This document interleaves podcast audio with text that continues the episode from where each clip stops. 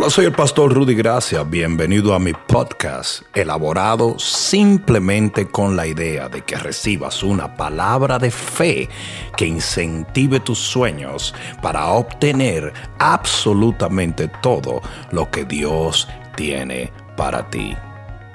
Quiero hablarles a ustedes de manchas en los agapes. Capítulo 13 del libro de Primera de Corintios dice, si yo hablase lenguas humanas o angélicas y no tengo amor, vengo a ser como metal que resuena o címbalo que retiñe. Y si tuviese profecía y entendiese todos los misterios y toda ciencia, y si tuviese toda la fe de tal manera que trasladase los montes y no tengo amor, nada soy. Si repartiese todos mis bienes para dar de comer a los pobres, y si entregase mi cuerpo para ser quemado y no tengo amor, de nada me sirve. El amor es sufrido, es benigno, el amor no tiene envidia, el amor no es jactancioso, no se envanece, no hace nada indebido, no busca lo suyo, no se irrita, no guarda rencor, no se goza de la injusticia, más se goza de la verdad. Todo lo sufre, todo lo cree, todo lo espera y todo lo soporta. El amor nunca deja de ser, pero las profecías sí se acabarán y cesarán las lenguas y la ciencia se acabará porque en parte conocemos y en parte profetizamos, mas cuando venga lo perfecto, ¿cuántos lo están esperando? Entonces lo que es en parte se acabará. Cuando yo era niño, hablaba como niño, pensaba como niño, juzgaba como niño, mas cuando ya fui hombre, dejé lo que era de niño. Ahora vemos por espejo oscuramente, mas entonces veremos cara a cara. Ahora conozco en parte, pero entonces conoceré como fui conocido. Y ahora permanecen la fe, la esperanza y el amor. Estos tres, pero el mayor de ellos es el amor. ¿Cuántos pueden decir amén a la palabra? Pon la mano en tu corazón y dile, Padre, permíteme amar como tú me has amado. Amén. Dale un fuerte aplauso al rey. Siéntate un momento.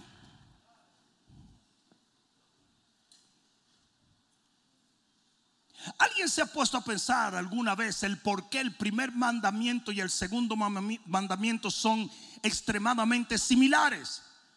El primer mandamiento que Jesús nos da es amar a Dios. Y el segundo, amar a nuestro prójimo como a nosotros mismos. Ahora muy bien, en esto se resume todo. Si tú quisieras tener un resumen de lo que es una verdadera y auténtica vida cristiana, helo allí. Jesús dijo en, este, en estos dos mandamientos se resume la ley y los profetas. Por lo tanto, si usted se le olvida todo, si usted no sabe nada, pero usted puede caminar en amor, usted es el más sabio y el más inteligente que hay en la iglesia. Escucha esto. Porque estos dos mandamientos están juntos? Porque usted no puede practicar uno sin el otro. Lo voy a decir otra vez porque parece que no lo agarraron. Usted no puede practicar uno sin el otro. Usted no puede amar a Dios y odiar a la gente. Usted no puede amar a la gente y odiar a Dios. Si usted va a amar a Dios, usted tiene que amar a su prójimo. En primera de Juan capítulo 4 versículo 20 dice, si alguno dice, yo amo a Dios y aborrece a su hermano, es un mentiroso. Y ustedes saben para dónde van los mentirosos, ¿verdad? ¿Ah? ¿Cuántos saben para dónde van los mentirosos? No para segadores los domingos. Gacho. La iglesia cristiana está repleta de mentirosos.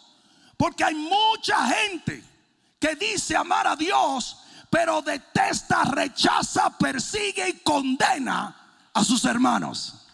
Ah, ah, me dejaron solo, como que no es contigo, ¿verdad? Si yo, fuera, si yo fuera tú, hasta para disimular, digo, eso es de Dios, pastor. La cantidad de cristianos que no perdonan, la cantidad de cristianos que viven ofendidos, la cantidad de chismosos, murmuradores, críticos que hay en la iglesia, me demuestra a mí que usted no sabe lo que es vivir la vida cristiana. Anda, pero qué duro está esto en el día del amor. Uy, si te pica, ráscate. Es un mentiroso porque el que no ama a su hermano a quien ha visto, ¿cómo puede amar a un Dios que no ha visto? Si usted no ama a ese cabezón que usted tiene al lado, si te tocó un cabezón te estás riendo.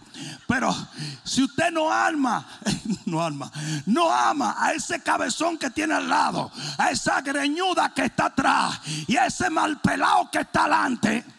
Usted no ama a Dios, usted es un mentiroso. You're a fake, you're funny. You're not real. Tú eres un religioso, pero tú no has nacido de nuevo. Santísimo, está duro esto, está duro, está duro. Sí, sí, sí. La ciencia enseña algo interesante.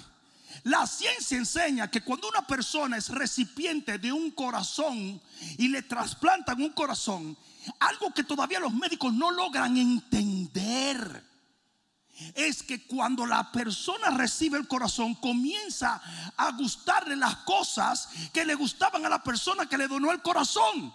De repente dice, no sé por qué, ahora me gusta la música clásica. No sé por qué. Quiero un pellejo de cerdo. No, no, no. No, no sé. Lo malo sería. No sé por qué soy un hombre y me gustan los hombres. Ese sería un lío grande ese. Pero es la realidad. La gente comienza a decir, quiero leer y no entiendo por qué. Y cuando van y buscan, se dan cuenta que el que le donó el corazón tenía todos esos gustos. ¿Por qué? Porque el corazón es un órgano espiritual no meramente físico. Ahora aquí es donde voy a bajar por tu avenida. La Biblia dice que tú tienes un nuevo corazón, que tu corazón era de piedra, pero ahora es de carne. Y que cuando Dios te dio ese nuevo corazón, derramó su amor en él. Lo has leído, ¿verdad? Que el amor de Dios, el amor agape, fue derramado en ese corazón. Lo cual me lleva a darte un anuncio. Si usted de los que persigue, critica, condena, odia y no perdona, quizás usted no es cristiano. Usted es cretino. Y la iglesia está recontra hyper mega duper lleno de falsos cristianos. Diañe, pero está durísimo esto. A mí me dieron un ceviche ahí arriba que parecía que era de tiburón. Porque yo vine duro ahora mismo. Pero es que estoy recontrajarto de ver un, grupo de gente en la iglesia privando en espiritual cuando usted no es espiritual nada. La espiritualidad no se mide porque usted pueda profetizar, usted pueda predicar, hasta un burro lo ha hecho en la Biblia. La espiritualidad se mide por ser más como Jesús. Hello.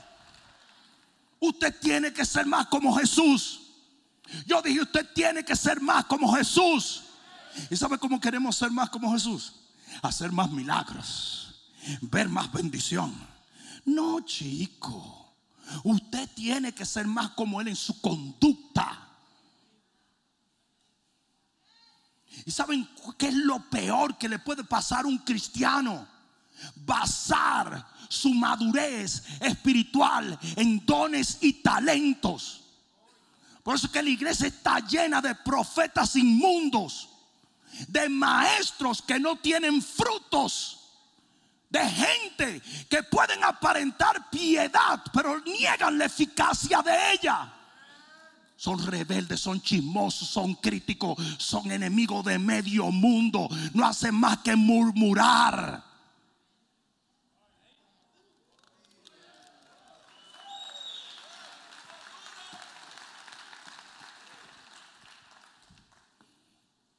¿Qué dice primero de Corintios 13? En el versículo 1 dice, si yo tuviese lenguas, yo hablara lenguas angélicas lenguas humanas. Eso es el don de diversidad de lengua. En el versículo 2, si tuviere toda la profecía, mano que yo le lea el Facebook a Jehová, que yo sepa todo lo que Dios va a hacer. Si yo tuviera toda la sabiduría, si yo tuviese fe para mover montañas, si en el versículo 3 dice, si yo tuviera el altruismo de dar todo a los pobres o si tuviera la negación para que me quemen vivo por hacer algo grande, pero no tengo amor, nada soy, nada tengo y nada voy a obtener de Dios. Y ahí es donde está el problema de mucha gente. Que mucha gente quiere dones, quiere poder, quiere milagros. Pero la Biblia dice que la fe obra por el amor. ¿Y sabe lo que el enemigo hace en tu vida? Te, te ofrece que tengas más poder, pero no quiere que tú camines en amor. ¿Qué es ágape? Ágape es amor, el amor de Dios. Ese es el amor que Él puso en tu corazón. ¿No me oyeron? Y dice en el libro de Judas que hay algunos que tienen manchas en sus agapes. Explícame eso, paso, porque ahora no lo entiendo. Sí, que tu amor se ha contaminado. Aquí es donde viene lo duro. Amárrate el cinturón y mira que el asiento de adelante tenga bolsa de aire. Dice la Biblia que el Señor viene a buscar una novia sin anda. Entonces parece que el caminar en amor va a tener que ver mucho con la culminación de los tiempos. Sí, mucha gente, mucha gente cree que tú puedes detestar a este hermano, detestar a este hermano, odiar a aquel, empujar a aquel, murmurar a aquel, aquel me cae mal, aquel me cae esto, aquel me cae lo otro. Y un día Vamos a estar en el cielo, en la boda del Cordero, sentado alrededor de ellos. Así no va a funcionar. Así no va a funcionar. Usted tiene que entender la parábola. La parábola dice que hubo un millonario que le perdonó 10 millones de dólares de deuda a un tigre. Los que son dominicanos saben de qué estoy hablando. Y dice que ese tipo fue donde otro y le entró a golpe por 20 pesos. Y dice que el millonario lo agarró y lo metió en la cárcel. Y dice donde será el lloro y el crujir de dientes. ¿Qué quiere decir eso? Que si usted al cual le fue perdonado décadas de pecado e inmundicia no es capaz de perdonar lo que su hermano dijo o lo que hizo la semana pasada, usted va a tener un problema no con su hermano, con Dios mismo. Porque usted está supuesto a dar por gracia lo que por gracia recibió.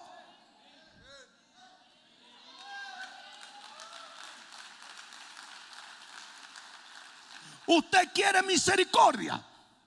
Usted tiene que dar misericordia. Bienaventurados los misericordiosos porque ellos son los que alcanzan misericordia. Pero si usted está juzgando, dice la Biblia que con la misma vara que usted mide a Alberto, a Gonzalo y al resto, con esa misma vara lo va a medir Dios a usted. Por lo tanto, si usted condena, va a ser condenado.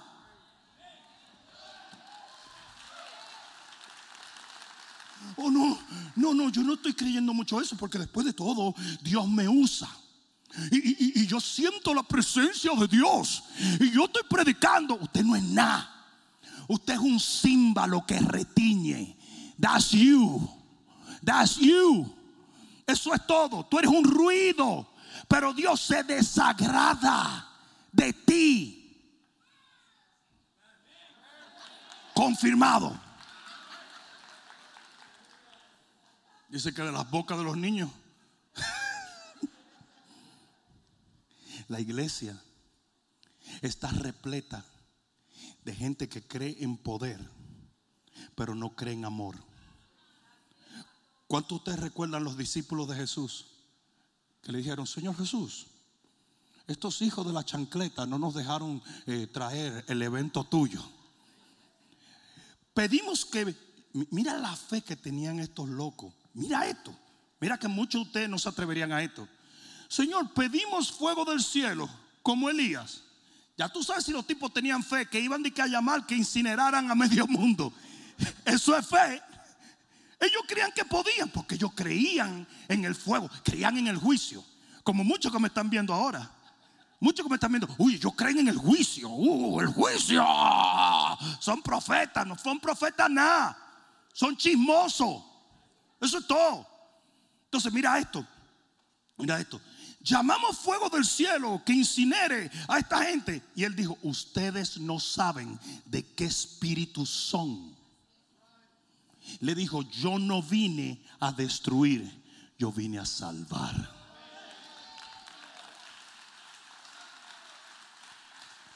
Dios es amor. Y ese mismo amor Él lo pone en el corazón nuevo que te dio. Y si usted es incapaz de amar a la gente, usted quizás no tiene el corazón de Dios. No más para que te revises.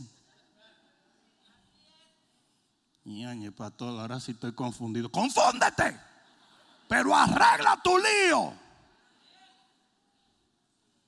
Un montón de gente privando en cristiano. Uy, porque yo hablo en lengua. Es un cacareo de gallina.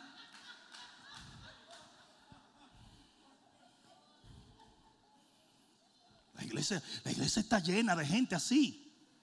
Yo dije, la iglesia está llena de gente así. ¿De dónde viene ese desamor? ¿De dónde viene esta nueva doctrina que enfatiza en el poder, pero niega la eficacia de él?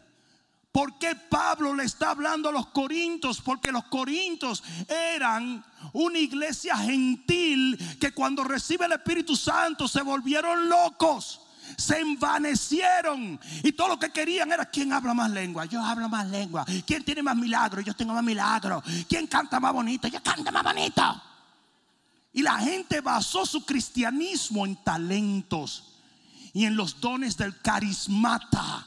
Y así mismo somos nosotros los pentecostajólicos. Creemos que porque cualquiera puede hacer, ¡ah! creemos que es espiritual. No es espiritual nada. Son legalistas, chismosos, condenadores. Y si ven la paja de otro es porque tienen una viga en su ojo.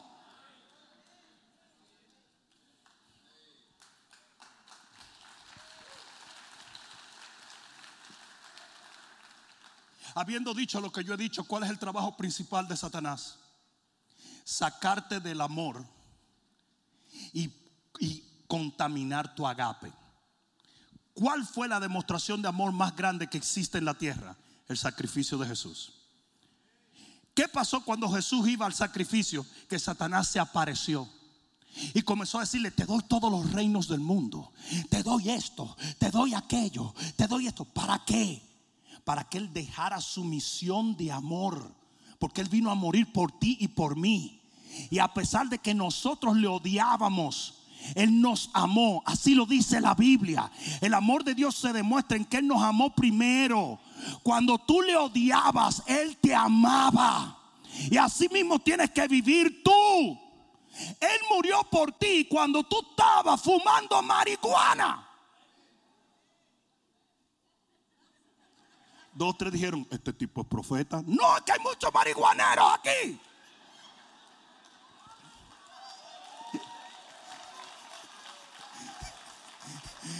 No es que soy profeta, es que la cara, Dios te salvó el alma, pero tu cara quedó de testimonio. Estás quemado. Mira cómo están.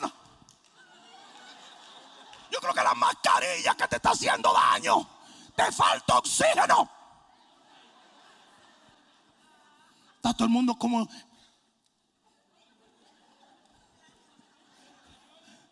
¿Ah?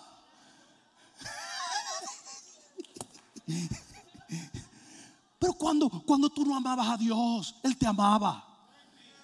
Y esa es la misma idea. ¿Qué vino, ¿Qué vino Satanás a hacer en la tentación de Jesús? Abandona tu misión de amor y métete en ambición de billete Métete en lo tuyo. Piensa en ti. Y dime si la iglesia cristiana no está así, mis miningos. Todo el mundo jalando para su lado.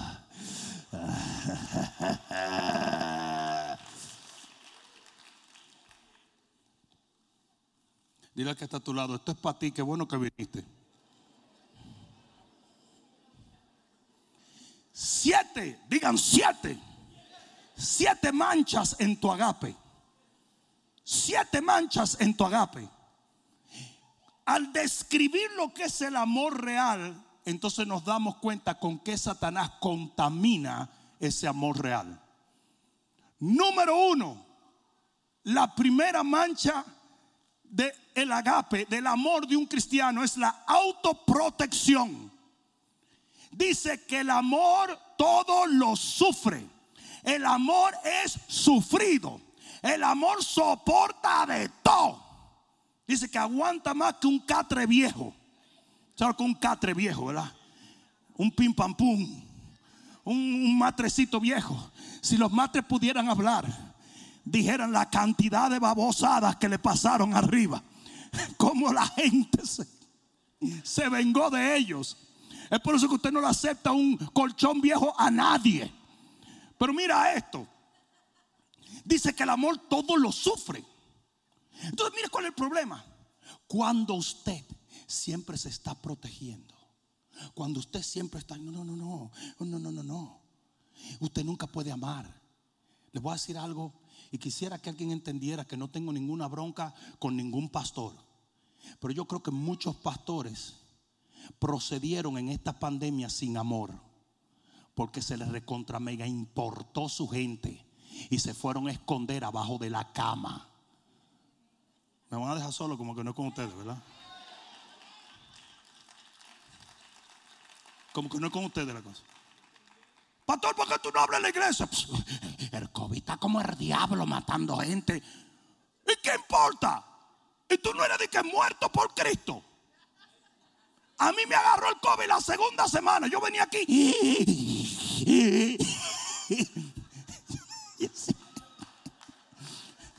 Marvado chino, decía yo. Y yo sé lo que usted está diciendo. Ay, fue el pastor que me pegó el COVID. No sea mentiroso. Y, entonces yo hacía así, de repente hacía, ah, mira la unción, mira, era lo escalofrío que yo tenía. Gracias a Dios no me dio diarrea, porque no hubiera podido predicar como predico. Porque ustedes han oído que para la tos lo mejor del mundo es la diarrea. Cuando usted le da diarrea, usted no tose. Yo no sé cómo usted controla la tos cuando usted tiene diarrea. Usted no puede hacer esfuerzo. Mira cuánto, cuánto están aprendiendo aquí. Y yo venía ya. Nadie se dio cuenta de eso, ¿verdad? Y, yo iba que había que sacarme en una camilla y atrás, sí. Y la gente decía, pastor, ¿y qué tú tienes que decir en esa experiencia? Que me gocé un montón. Porque me costó. Y, y Jehová siempre recibe con agrado lo que te cuesta. Si usted no sufre nunca por el Evangelio, usted no está caminando en amor. Si usted nunca ha sufrido, si usted se vive protegiendo, usted no está en amor. Ah, claro que tú sacas la cartera. Claro.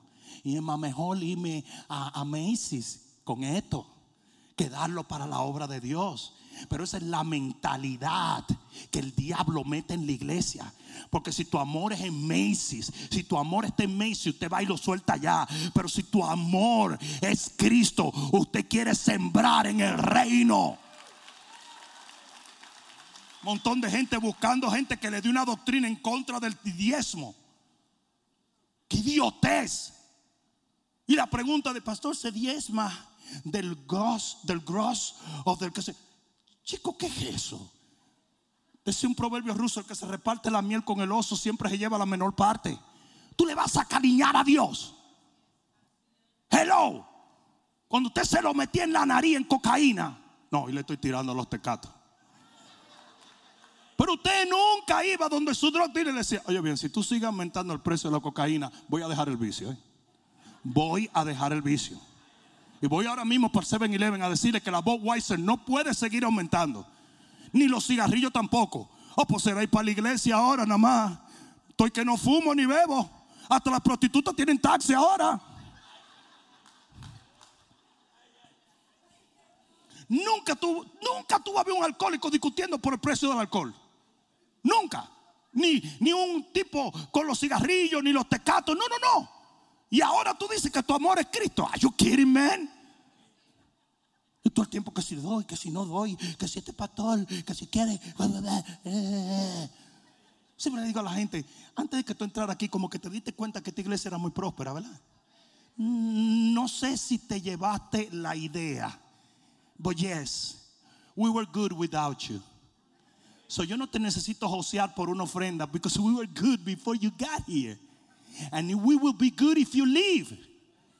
La gente me dice, pastor, no le diga a la gente que se vaya. Váyanse. Por cada uno que se va, Dios trae mil. Hello. Porque esta no es mi iglesia, es la de él. Está dando brega aplaudir porque se sienten ofendidos. Ustedes saben que la gente mira a uno y cree que uno nunca ha sufrido un día de su vida. Nunca. La gente cree, oye, pero ese negro tiene una suerte opuesta a su color.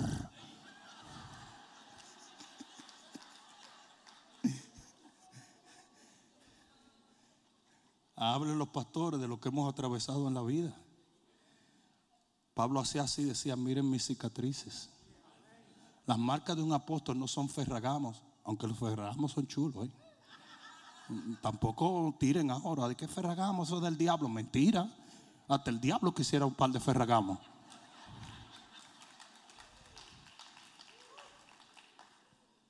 Después los pastores me los regalaron para que no crean que yo soy un tipo.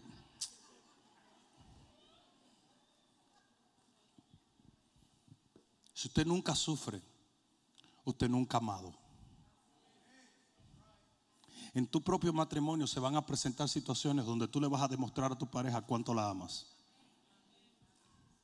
Y Dios va a permitir que cierto sufrimiento y sacrificio venga a ti para que ella sepa, para que tú sepas cuánto eres capaz de amarla.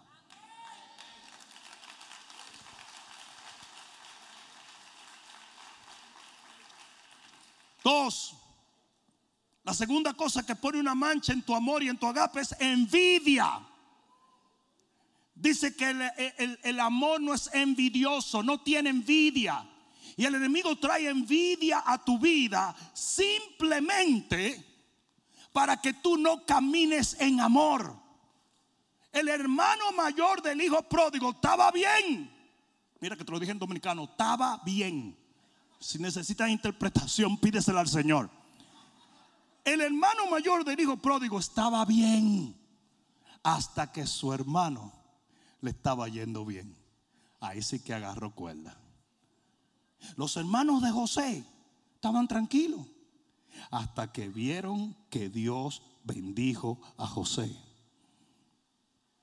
Caincito, él estaba bien hasta que vio que Abel estaba mejor. Y los cristianos tienen una particularidad de llamar discernimiento espiritual a la envidia.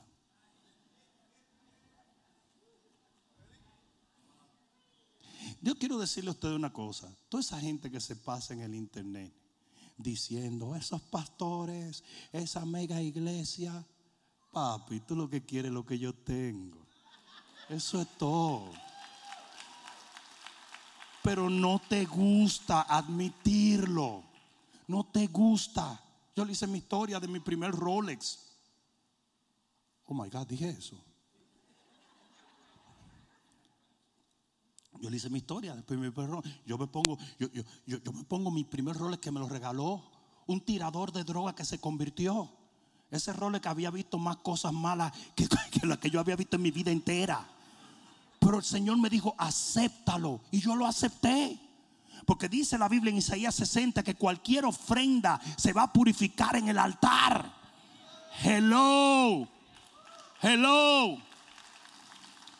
Y yo voy, yo, señores, yo me sentía como Billy Graham en Technicolor. Yo me sentía el predicador del momento y me invitan a una conferencia. Y yo esa conferencia prediqué, aleluya. Y por allá va el carro de fuego. En mi corazón, vieron, vieron, en mi corazón. ¿Qué hora es? Mano, yo me sentía Crefo Dollar, latino. Y después que terminamos la reunión, nos reunimos en un VIP donde están todos los apóstoles y las epístolas del mundo entero. Y viene un apóstol y me dice, ¿usted quiere saber cuál es el problema del cuerpo de Cristo? Digo, ¿cuál es? ¿Cuál es? Porque yo quería aprender. Yo nada más era un joven con unción y un Rolex. Entonces, entonces yo le dije, ¿cuál es el problema del cuerpo de Cristo? Me dijo, eso que tú tienes en la muñeca. Yo le dije, mi reloj es el problema del pueblo de Cristo. Y yo no sé si fue el diablo, fue el Espíritu Santo, fue la carne, fue la chuleta, fue el... Yo no sé qué fue. Pero se me subió una cosa que yo le dije, pues mire qué pena porque yo lo traía para regalárselo a usted.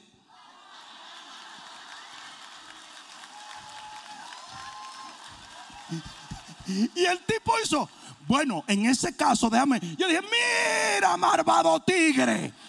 No, no, no. No, no, no, no, no, no, no. Ah, yo sé, yo sé lo que ustedes están pensando. Soy un hombre de Dios y se lo di al final. ¡No! Por religioso, rata de dos patas. Criticón baboso. No le di nada. Todavía este día ese tipo está llorando con su, con su cornavín, con su casio. Por loco. Ah, sí, sí. Yo tenía un hermano que siempre criticaba mi carro. Siempre. Hasta que un día venía una tormenta aquí en Florida y yo lo veo parado en una parada de guagua y hago. Le digo, mi brother, ven, ven que ya viene allí en la esquina la tormenta. Y se monta. Yo sabía que él criticaba mucho mi carro. Y yo le pendí los calentadores para que sintiera el fuego del infierno. Y yo hacía y él hacía. Y me dice, oiga hermano, qué bendición este carro. Dije yo, qué bendición, ¿verdad? Yo sé lo que tú le dijiste a tu líder de mi carro. Pero ahora como está aquí adentro, calentico y jamaqueándote con un masaje, ¿verdad? Entonces es una bendición, porque eso es lo que pasa con mucha gente. Si está en sus manos es bendición, si está en tus manos es maldición. No le hagas caso a la gente, hermano.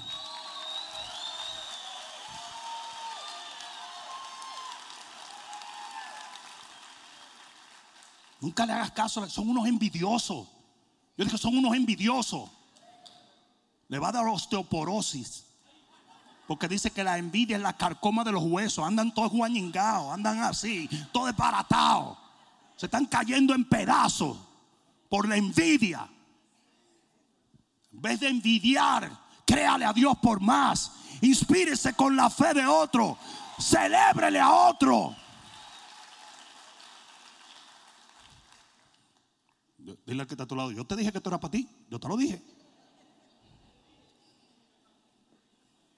Una cosa si tú tienes que entender es esta. Nadie que envidia procede en amor. Usted es incapaz de amar a nadie. ¿Tú sabes por qué el papá del hijo pródigo lo aceptó y el hermano no? Porque uno envidiaba y el otro amaba. Usted no puede amar y envidiar al mismo tiempo. Hello. Tres jactancia y vanidad. Jactancia y vanidad. ¿Sabe cuál es uno de los problemas que no deja que la gente camine en amor? La vanidad, la jactancia, el querer más solamente por querer más. Ustedes recuerdan los boanerges. No, ellos no vienen a la célula, pastor. No, lo de la Biblia, lo de la Biblia. Los boanerges le dijeron a su mami, they were mama's boy. Y le dijeron, mami, mami, ve dile a Jesús que nos queremos sentar uno a un lado y otro a otro. Ustedes saben por qué fue su mamá, ¿verdad? Se lo digo. Miren, miren, miren qué es lo que pasa. El equilibrio perfecto es una casa con un papá y una mamá. Porque el papá adora a las hijas y la mamá adora al varón. Entonces mira lo que hace la mamá. Muchacha loca vieja. No me le hable así a la niña, dice el papá. Ella dejó los panty en la sala. Y el papá defendiendo a la muchachita, ¿sí o no? Y la mamá loca por matarla. Pero cuando es el varón, que el papá llega y dice, tú has sacado la basura, manganzonazo. La mamá dice, no le grites al niño, le voy a partir la cara. ¿Sí o no? Porque es la mamá la que vino a hablar con Jesús. Imagínate que la mamá le hubiera dicho, gordo, al papá, que está sentado viendo el partido de fútbol. Gordo, dime Genoveva.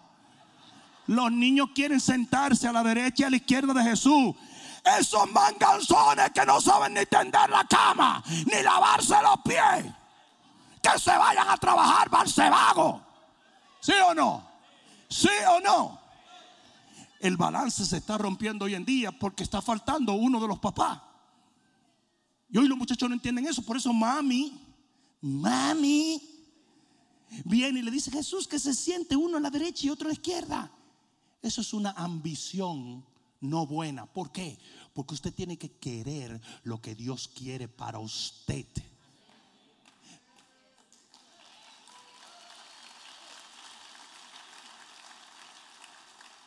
Usted tiene que querer lo que Dios quiere. Y, y, dijo, esos lugares no son de ellos. ¿Tú crees que ellos no debieron de pensar primero? No sé si me están entendiendo. ¿Dónde se metió? Dios le dio de todo a David hasta que se enamoró de la mujer de otro hombre. Usted no puede querer lo de otro. Mire su plato y deje de estar velando el otro. Señores, pero, pero el otro día yo estoy en un restaurante y se levanta una señora y dice, disculpe, crack, y le tiro una foto a mi plato. God is my witness. Y lo empezó a poner en Instagram. Maravillosa langosta. Hasta la langosta dijo, esta vieja es loca.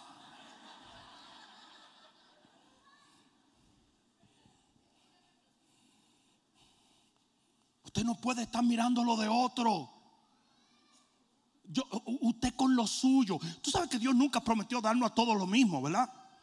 No, no sé si me están entendiendo. No sé si me están entendiendo. No, no, no. Es que cada cual va a tener lo suyo. ¿Ah?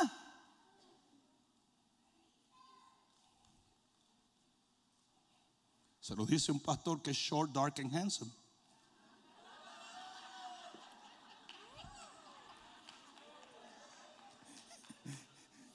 Uy, pero si yo hubiera sido más grande, ¿para qué?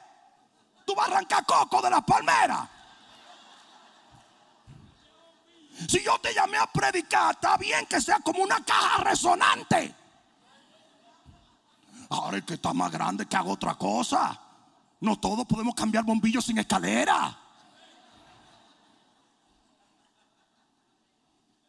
Chiscachi los mariachis. ¿Cuál fue el problema de Satanás cuando empezó a querer lo que no era de él? Yo quiero lo de Dios, lo de Dios no es tuyo, papá. Usted no puede ser tan ambicioso que usted quiera lo que no le corresponde. Alguien debió darle una galleta a David cuando dijo, me gusta esa muchacha. ¡Tituá! mire su plato. Tenía como 25 mujeres, porque en aquel entonces se podía. No venga ahora con, uy, esa es la palabra de Dios para mí. No, no, no, no, no. Tú no puedes con una, vas a querer más. Viene un tipo y me dijo, uy, Solomón tuvo mil mujeres y tuvo mil suegras también. Tú, por eso fue que se murió temprano. Todavía está investigando el departamento de policía de Miami si mataron a Salomón o, murió de causa natural. Con mil suegras, yo creo que murió asesinado. Esa sí es la palabra de Dios para ti. Ten cuidado. ¿Qué le dijo el Señor a la mamá de los Boanerges? Le dijo, yo te voy a dar una mejor vía. Y la mejor vía es que ellos sacrifiquen algo. Lo voy a dejar morir por mí. Esa no me gustó, pues mira, así es. ¿Por qué? Porque el sacrificio significa amor. El amor es lo que trae el poder. Por lo menos en este reino. Cuatro, pecado. Dice que el amor no hace lo indebido. Y hoy en día vivimos en una, en una generación con falta de principios morales. Y estoy hablando dentro de la iglesia. Y la gente está haciendo lo malo y no se está corrigiendo lo suficiente. Montón de gente buscando prestado y no pagan. Montón de gente haciendo cosas que no deben. Usted quiere caminar en amor. Usted tiene que aprender a tener principios morales, a no hacerle daño a nadie. El amor es benigno.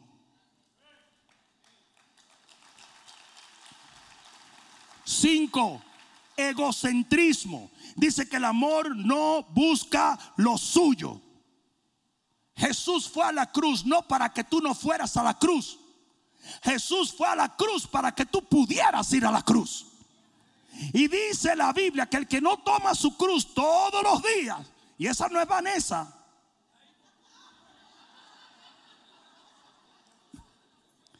No es Vanessa que tiene que andar con Rico Cruz para atrás y para adelante. Es todo el mundo. ¿Qué es la cruz? La cruz es un sacrificio por otros. Aun si los otros no te lo van a pagar nunca. El egocentrismo es lo que te dice, lo mío es para mí esto. Usted tiene que aprender a hacer por otros. La mejor manera de prosperar es sembrando. La mejor manera de recibir bendición es dando. La mejor manera...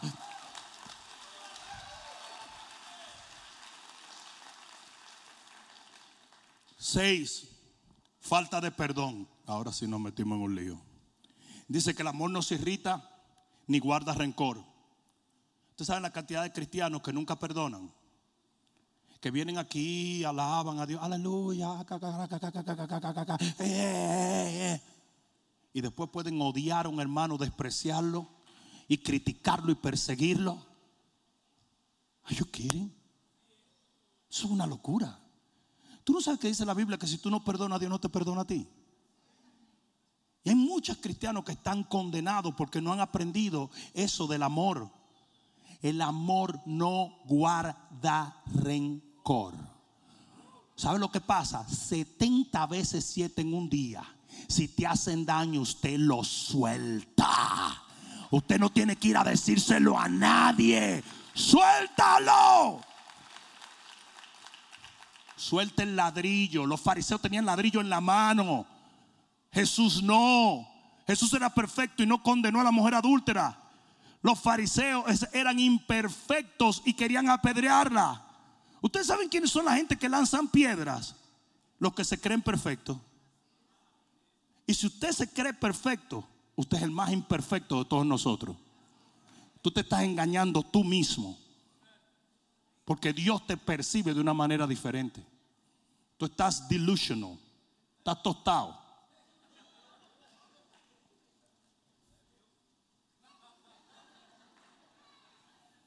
cantidad de pastores y aquel y falso profeta y que sé yo qué. De lo que está lleno el corazón habla la boca. Cuando usted predique el evangelio es porque su corazón está lleno de Jesús. Cuando todo lo que usted hace es esa babosada es porque usted está condenado. Es una cisterna blanqueada llena de huesos secos. Está podridito, compadre. Está fuerte, ¿verdad?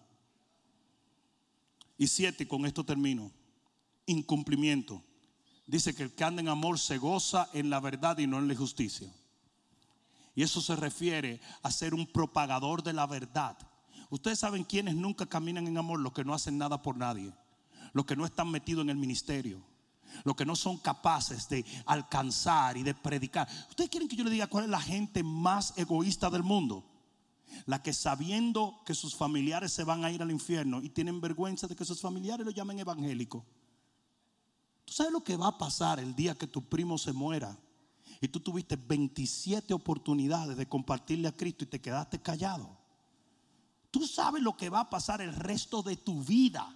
Y todavía llegas a la eternidad. Dice la Biblia que Dios va a demandar de tu mano la sangre de ellos. Porque tú eras el atalaya que Dios envió a esa persona.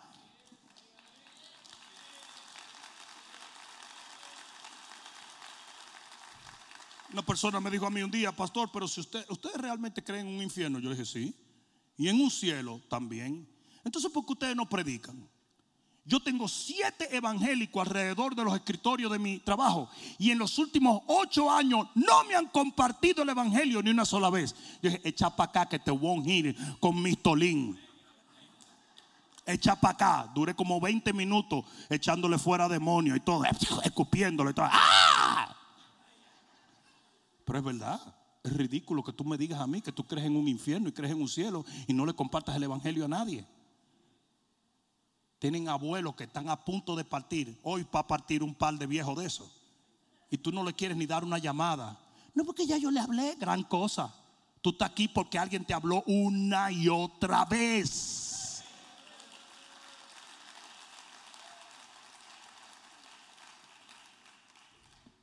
Hello.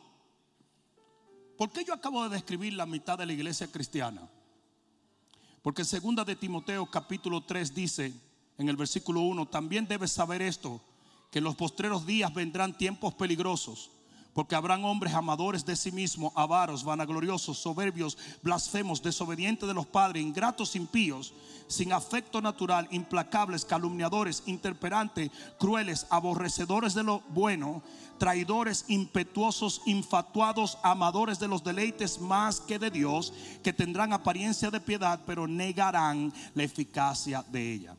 Nótese que en los tiempos que Pablo recibe esta palabra de Dios, él dijo en los postreros días. Esa palabra no era para Pablo, era para nosotros. Y si yo puedo confiarles a ustedes, ¿me dan un minuto más? Si yo puedo confiarles a ustedes el por qué o qué está contribuyendo a tantos cristianos a una sociedad corrupta, a gente que no anda en amor. ¿Qué es lo que está contribuyendo a esto?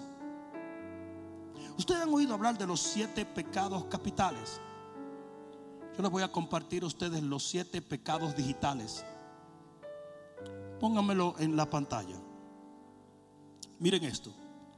Los siete pecados digitales. Nosotros tenemos una generación que está siendo entrenada y educada por las redes sociales. Esto es lo que tus hijos y muchos de ustedes ven todos los días. Dicen que la persona averaje abre su teléfono 75 a 85 veces al día.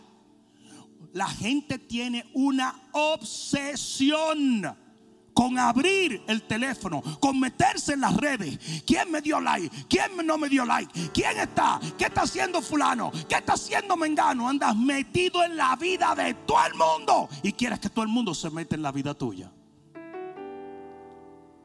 Y esto fue lo que el diablo diseñó para lograr segunda de Timoteo 3. Porque esto lo viven muchos cristianos más de lo que oran, más de lo que leen la Biblia. Tú vienes a la iglesia dos veces a la semana, vas a un grupo una vez, vas a un de dos una vez, pero esto es cada cinco minutos. Siete pecados digitales, pereza, Netflix, gula, Uber Eats, lujuria, Tinder, ira, Twitter, avaricia, Amazon, envidia, Instagram, soberbia, LinkedIn. Yo garantizo en este momento que la mayoría de ustedes tienen más de tres aplicaciones de estas. Y también garantizo que tú sientes en el día de tu vida lo que esa aplicación está diseñada a hacer. Y por cuanto tú sientes la terrible envidia que genera Instagram, tú no quieres amar a nadie. Tú abres y ves un pastor más exitoso que tú y lo odias. Tú abres y ves que tu primo lo está yendo mejor que tú y lo odias. Tú abres y ves que a tu ex esposo tiene una sonrisa de oreja a oreja y lo detestas. Tú abres y ves que los hijos que se fueron con su mamá están mejor y lo odias. Y por eso hay cristianos que no pueden amar. Porque están siendo adoctrinados por una cultura diabólica. Y la iglesia está llena de envidia, está llena de avaricia, está llena de ambiciones desmedidas, está llena de lujuria. Pues tú no diga eso. Pues sí, es cierto. Y lo peor de todo es que no lo predican los predicadores. Todo lo que hacen los predicadores es motivar a la gente, pero no están formando el carácter. Y con esto voy a terminar. Pablo dice, en el contexto del amor, recuerden que Pablo nunca había hablado del amor como habló allí. Dijo, cuando yo era niño, hablaba como niño y actuaba como niño. Pero ahora que soy viejo, actúo con madurez y carácter y hablo madurez. ¿Sabe lo que Pablo estaba diciendo? Yo estoy predicando del amor porque maduré. Al principio tenía a la iglesia totalmente inmadura, hablando bobadas. Te va a ir bien, te va a ir recontra bien, te va a ir súper bien y después te va a ir más mejor. Pablo dijo, hoy que soy adulto, hoy que soy un predicador depurado, hoy que he atravesado por tantas cosas, puedo decir que lo más importante en la vida de un cristiano no son los dones, no es la prosperidad, no es la bendición económica, es el amor. Alguien debió decir amén.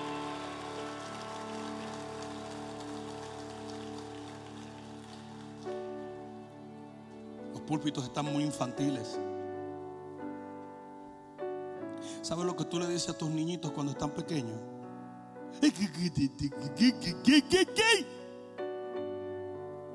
Para que se sientan bien. El, el carajito Él ni siquiera entiende lo que tú estás diciendo, pero tú lo quieres hacer sentir bien.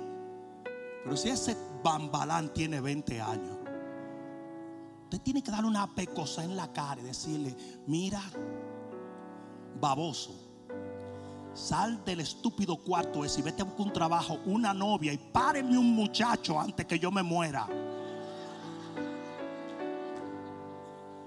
Estamos criando anormales. Estamos criando retrasados. Estamos criando gente estúpida.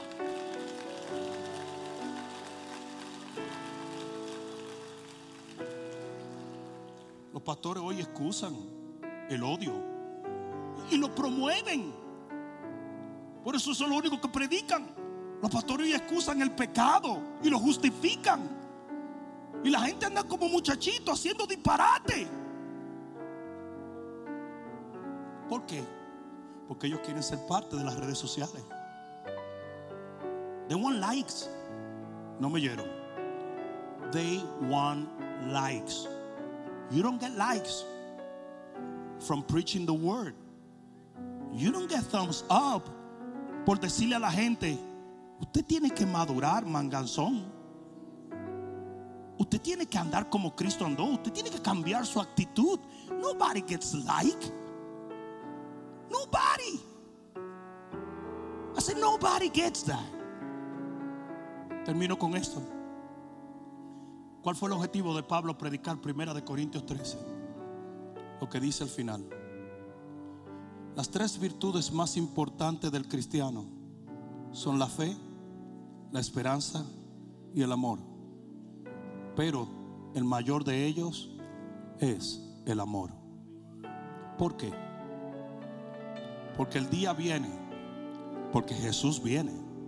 Yo no sé si tú lo sabías, pero Él viene pronto. Y en ese día tú no vas a necesitar fe. La fe es para la tierra.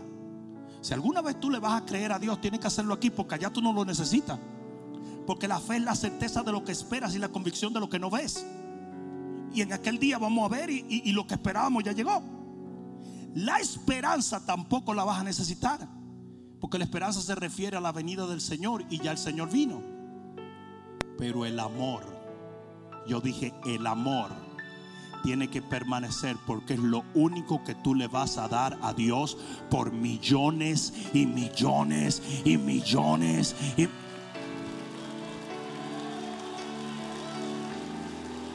¿Alguien recibe esta palabra?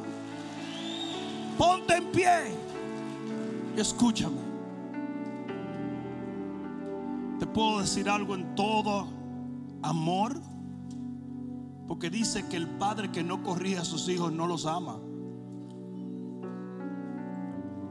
Tú no vas a amar ni a Dios ni a tu prójimo por millones de años si en los 30, 40 o 50 años que estás aquí eres incapaz de hacerlo.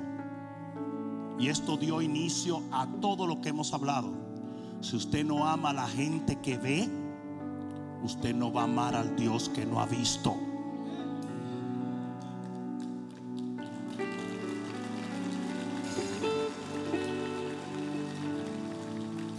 La iglesia tiene un peligro. La iglesia tiene manchas en sus agapes. Los cristianos están contaminados. Persiguen, condenan, abandonan. Sí, muchos de ustedes no saben las cosas que nosotros los pastores pasamos porque ustedes no están en nuestros zapatos. La cantidad de traición que vivimos nosotros. La cantidad de gente que un día te dice que te ama y al otro día te quiere dar un ladrillazo. La cantidad de calumnias. ¿Saben ustedes que lo más valioso que tiene un hombre de Dios es su nombre? Porque sin un nombre, tú no eres aceptado. ¿Qué quiero decir con un nombre? Quiero decir tu reputación. Dice, por eso dice, mejor es el buen nombre que el oro y la plata. ¿Y saben lo que se han dedicado un montón de hijos del diablo a hacer en las redes sociales? A hacer videos mentirosos de los hombres de Dios. ¿Y saben lo que pasa con el débil de la fe? Que se deja engañar de ellos. Y lo que a Dios le tomó formar en ti por 40 o 50 años, ellos pretenden derribarlo en un video para echarse dos pesos en el bolsillo. Nosotros los pastores sabemos la contaminación que hay hoy en día. Oh, yo no, ellos no, ellos son hijos del diablo y reos de muerte. Y ellos saben que están mintiendo. Y ellos saben que Dios es justo. Y ellos saben que a todo puerco le llega su San Quintín. They know. They know. I said they know. Ellos lo saben. They're not stupid. The devil make me do it doesn't work. They know. Ellos saben lo que están haciendo. Pero ¿saben qué es lo que a mí me trauma? La cantidad de cristianos que caen en ese espíritu. La cantidad de cristianos que se llevan de esto. ¿Cómo tú sabes que un hombre de Dios es genuino? Por los frutos de su vida.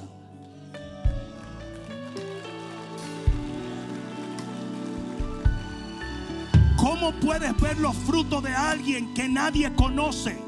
Que desde un inodoro con un teléfono inteligente acusa a un hombre que tiene 50 años predicando las naciones de la tierra. Lo que más duele. Que ellos logren disuadir a algún cristiano de dejar de servir a Dios o de dejar de seguir a un hombre de Dios como él sigue a Cristo por meterse dos pesos en el bolsillo en, en YouTube. Yo sé la contaminación que hay hoy en la iglesia con la falta de amor, pero te voy a decir cuál es el antídoto. El antídoto a esa contaminación es cuando un cuerpo de creyentes como este dice, yo no voy a odiar, yo voy a amar.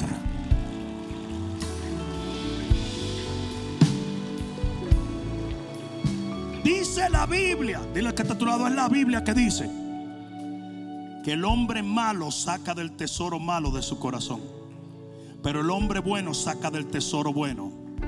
¿Te explico eso? Usted tiene capacidad para ser lo más malo que existe en el mundo. Y usted tiene capacidad para ser el hombre más correcto y la mujer más correcta. Y es tu decisión la que determina si usted va a orar por la gente o usted va a condenar a la gente. si usted va a murmurar el ministerio o va a interceder por el ministerio. Si usted va a perseguir a algunos hermanos o los va a sanar. eres tú que lo determina. lo único que yo quiero saber en este momento es cuántos se atreverían a hacer un pacto de amor con Dios. ¿Cuántos? ¿Cuántos? Esta iglesia va a ser una iglesia de amor contigo o sin ti.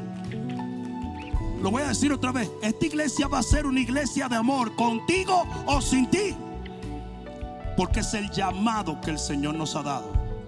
No perseguimos, no criticamos, no murmuramos, sino que tenemos la misma gracia y misericordia sobre otros que Dios nos aplicó a nosotros. Alguien que lo crea, diga amén. Pon tus dos manos en el corazón y dile, Padre, permíteme amar a otros como te amo a ti y como tú me amaste a mí. Yo quiero perdonar y tener misericordia. Padre, que se pegue mi lengua a mi paladar. Si yo persigo, maldigo, critico a aquellos que tú has justificado Ayúdame a verlos como tú los ves, amarlos como tú los amas, ayudarlos como tú los ayudas. Porque si tú lo has hecho en mí, ¿cómo no lo haré en ellos? En el nombre de Jesús, el que lo crea diga, amén, amén y amén. No, no, dáselo fuerte, vamos. Vamos, dáselo fuerte.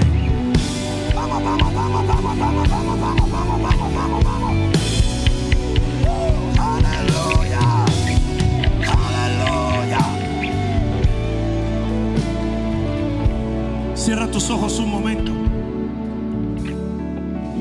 Si tú estás aquí y aún no has hecho a Jesús tu único y suficiente Salvador, esa es la única razón por la cual Dios te trajo a este lugar o te conectó con este ministerio.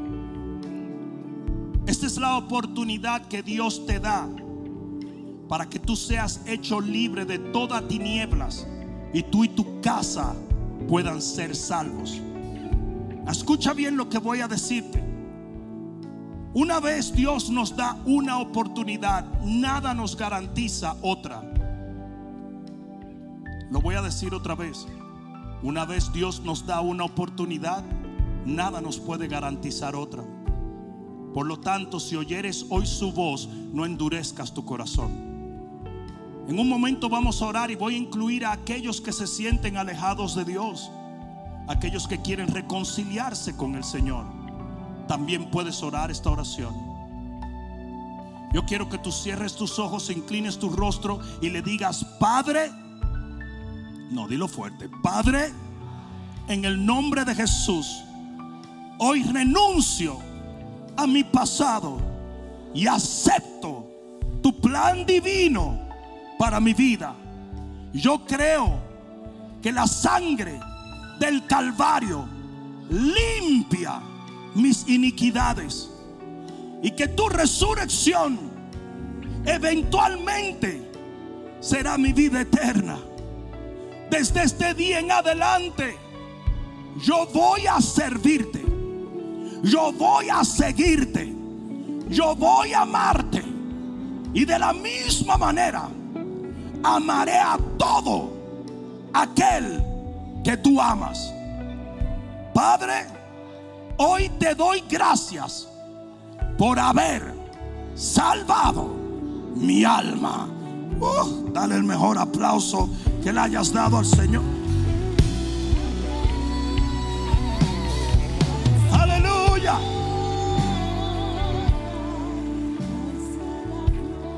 Si tú acabas de hacer esta oración en este momento, levanta tu mano si es primera vez que la haces. Dios te bendiga, bienvenidos mis amigos. Dios le bendiga allá detrás, Dios te bendiga por allá. Dios te bendiga, señora. Alguien más.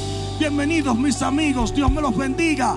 Alguien más, a ver, levanta, levanta tu mano. Solamente que mi amigo Dios te bendiga, Dios le bendiga jóvenes. Denle un fuerte aplauso a ellos, Dios te bendiga, veo tu mano. A ti también te veo. Aleluya. Miren esto. Yo voy a llamar a mis líderes que vengan aquí adelante. Y nosotros queremos, nos queda un minuto de servicio solamente. Yo quiero hacer una oración rápida por ti. Para que el Señor obre maravillas en tu vida en este primer paso que tú das al reino de los cielos. Amén. Sale un momento de tu asiento y ven aquí. Si trajiste un amigo, puedes venir con él. Dale la mano. Ven, ven, ven un momento. Denle un mejor aplauso a esta gente linda. Denle un fuerte aplauso. Aleluya. Vamos, los que levantaron su mano. Ven, ven, ven, ven. Aunque no hayas levantado la mano. Ven, ven, ven, ven, ven, ven. Fuerte el aplauso. Bienvenidos mis amigos. Mucho. Dios me los bendiga mucho. Aleluya.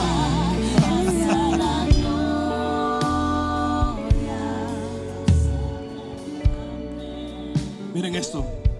Después de Dios, en esta iglesia lo más importante son ustedes. Todo lo que hacemos, todos los recursos que el cielo nos da, nos los da para presentarles a Cristo a la gente. Ah, yo les voy a advertir una cosa, que les esperan días gloriosos. Es más, les voy a decir algo para que no se asusten. Antes de que se termine la semana que viene, ustedes se van a comenzar a dar cuenta cómo ciertas cosas que ustedes anhelaron y nunca pudieron obtener suceden en un abrir y cerrar de ojos. Ustedes se van a dar cuenta, sí, dáselo fuerte. ¿Saben por qué ellos aplauden? Porque ellos saben que es verdad. Dios se va a esmerar en demostrarte que tú estás bajo sus alas. Yo te estoy garantizando que para el próximo domingo, muy probablemente, si tú entraste llorando por ahí, tú vas a entrar riendo en el nombre de Jesús.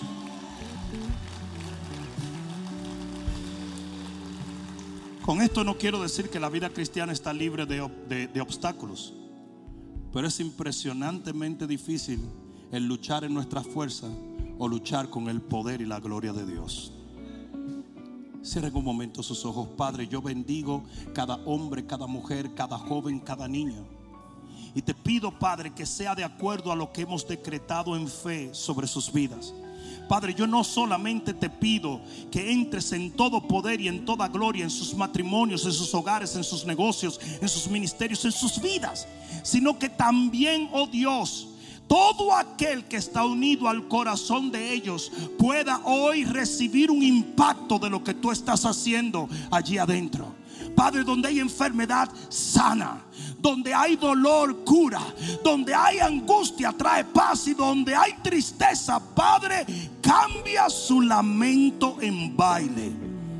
Padre, creo de todo corazón que para el domingo que viene, su vida experimentará cambios gloriosos en el nombre poderoso de Jesús y que tú harás de ellos un testimonio fehaciente de que tu poder es más grande que todo poder del enemigo. En el nombre de Jesús, el que lo crea diga amén. Espero que esta palabra cale profundamente en tu alma y que se convierta en pasos de fe que te permitan llegar al destino que nuestro Señor ha trazado delante de ti y de los tuyos. Dios te bendiga.